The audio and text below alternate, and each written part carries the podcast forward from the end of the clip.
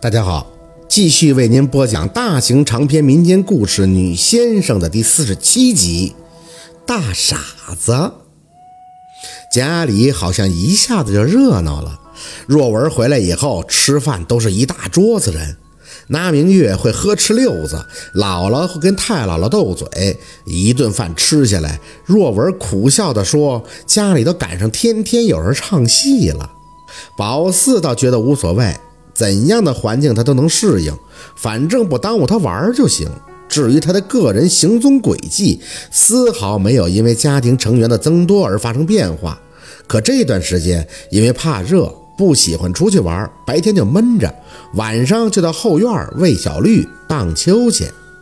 宝四唯一有些纳闷的是，姥姥凤年不让他在前院喂小绿，非说村里人看见了犯忌讳。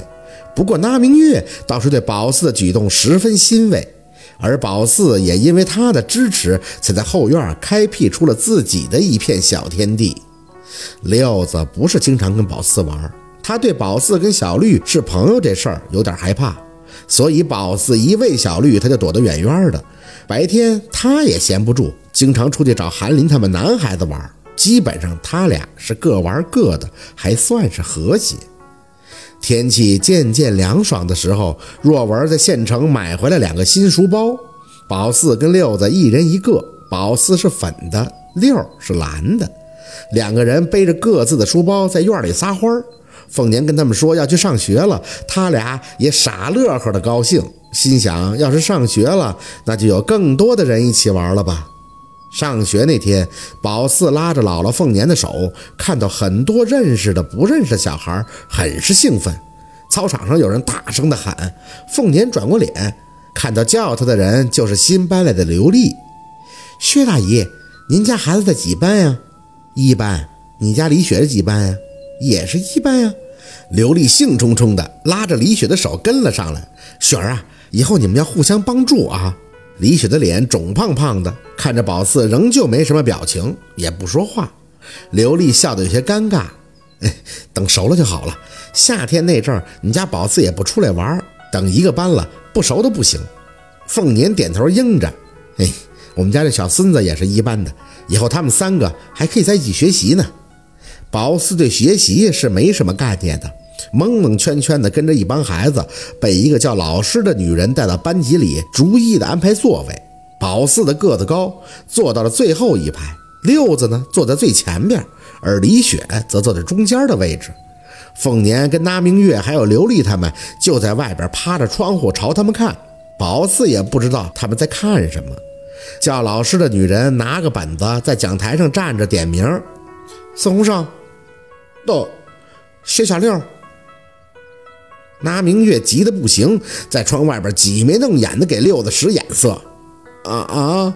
六子蒙圈的站起身呃，我是那小六。班里的同学低声噗噗的低笑，老师满眼严肃，扫视了一圈，笑声就没了。我们班只有薛小六，没有那小六。坐下吧。嗯，六子听话的坐下。那个女老师继续点名：李雪到。长得像发面馒头似的李雪，现在倒是痛快了。薛刃，薛刃，宝四坐在那儿没动。只见老师直接看向他，最后那个，你是叫薛刃吗？宝四起身摇头，咧着嘴笑，嗯，我叫四宝。班里顿时就传来一阵哄笑。老师，他叫薛宝四，是傻子，我认识他，他是下堂的薛宝四，是傻的，他都没上过学前班儿。凤年在窗外脸冷得厉害，似乎想要进来。那明月不停地朝凤年摇头。班里的孩子们是一阵大声的哄笑。老师嘣嘣嘣地拍了拍讲台：“安静！我没让你们说话，谁也不许张嘴。”班里的笑声戛然而止。老师看着宝四，满眼的无语：“你是薛刃，记住了啊！以后我叫薛刃，就叫你呢。”宝四想说话，可后脖梗子又是一疼，好像有根疼痛的线在扯着他。他呲牙咧嘴地坐了下来。薛刃，你怎么还笑呢？不要搞小动作。宝四委屈地看向老师：“ 我没笑，后脖梗子疼。”班里又是一阵哄笑。老师绷了绷脸，似乎有些忌讳地看站在窗外的凤年，敲了敲黑板：“好了好了好了，我继续点名，单丹丹。到了中午的时候，家长渐渐都散去了，宝四在教室根本就坐不住，但是被后脖子的疼痛扯得也动弹不得，身上就跟捆了绳似的，坐在那里只能一动不动。老师讲了啥，他也不知道。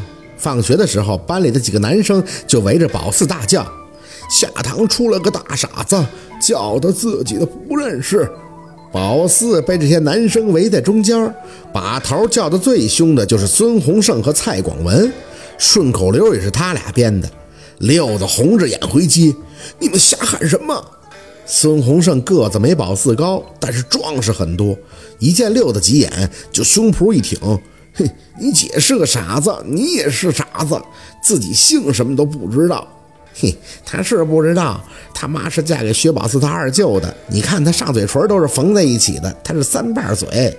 宝四看着那个叫六的三瓣嘴的蔡广文，笑着开口：“嗯，我认识你，你上回被你妈领着我家，还捡粑粑吃呢。”他这话一出，大家当时就离这个男生老远了。哎呦我的妈呀，蔡广文，你吃过屎啊？蔡广文脸臊得通红，我没有，我不知道。宝四一脸认真地看着他，你吃了，你捡我家金刚粑粑吃，你妈怎么拽你都不行，还是我姥给你看，你胡说！蔡广文怒了，上来就推宝四，六子当即就上了，我跟你拼了！孙洪胜大声嚷嚷，给我揍，揍下堂的！宝四跟六子被几个男生推搡着，正一团乱麻的时候，听见圈外人大喝了一声：“你们干什么呢？”韩林带着三胖他们站在圈外。上堂的小崽子在这欺负人啊！孙洪胜依旧挺凶，我不怕你，我哥也是四年级的。三棒噗呲一下笑了，你哥不就是孙强吗？前天还被我大林哥给揍了呢。告诉你们，上堂甭想欺负我们下堂的。孙洪胜瞄了蔡广文一眼，随即点头，行，你们仗着年级高就欺负人，你们等着。六子站在原地大喊：“别跑，你们别跑！”宝四则笑眯眯地望着韩林，心里暗想：“嘿，还是当头头威风啊！”韩林看着宝四，微微的蹙眉：“薛宝四，你傻笑什么？我不是跟你说了吗？有人欺负你就来找我。”大林哥，溜达几步跑上去，扯住韩林的胳膊：“你一定要帮我教训孙洪胜，他在学前班的时候就仗着自己个儿大欺负人。”韩林看着他，刚要张嘴。令宝四惊讶的是，李雪居然走到韩林身边。韩林，你回家吗？一起走吧。宝四挠头，心想：这发面馒头怎么跟韩林说话，不跟我说话呢？好，今天的故事就到这里了，感谢您的收听。喜欢听白，好故事更加精彩，我们明天见。